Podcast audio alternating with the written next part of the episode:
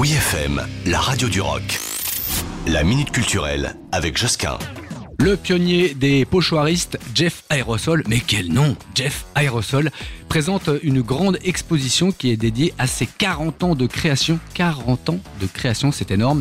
Une partie alors dévoile plusieurs toiles d'autoportraits d'enfants ou de rockstars tandis qu'une autre salle, beaucoup plus vaste, là est consacrée à son impressionnante installation éphémère et immersive qui nous ramène comme ça tout droit dans le milieu underground des années 80. Pour cela, direction la galerie Matt Gott hors les murs qui se trouve au 147 avenue de France dans le 13e à Paris. Il faut la faire super super vite, c'est jusqu'au 5 novembre.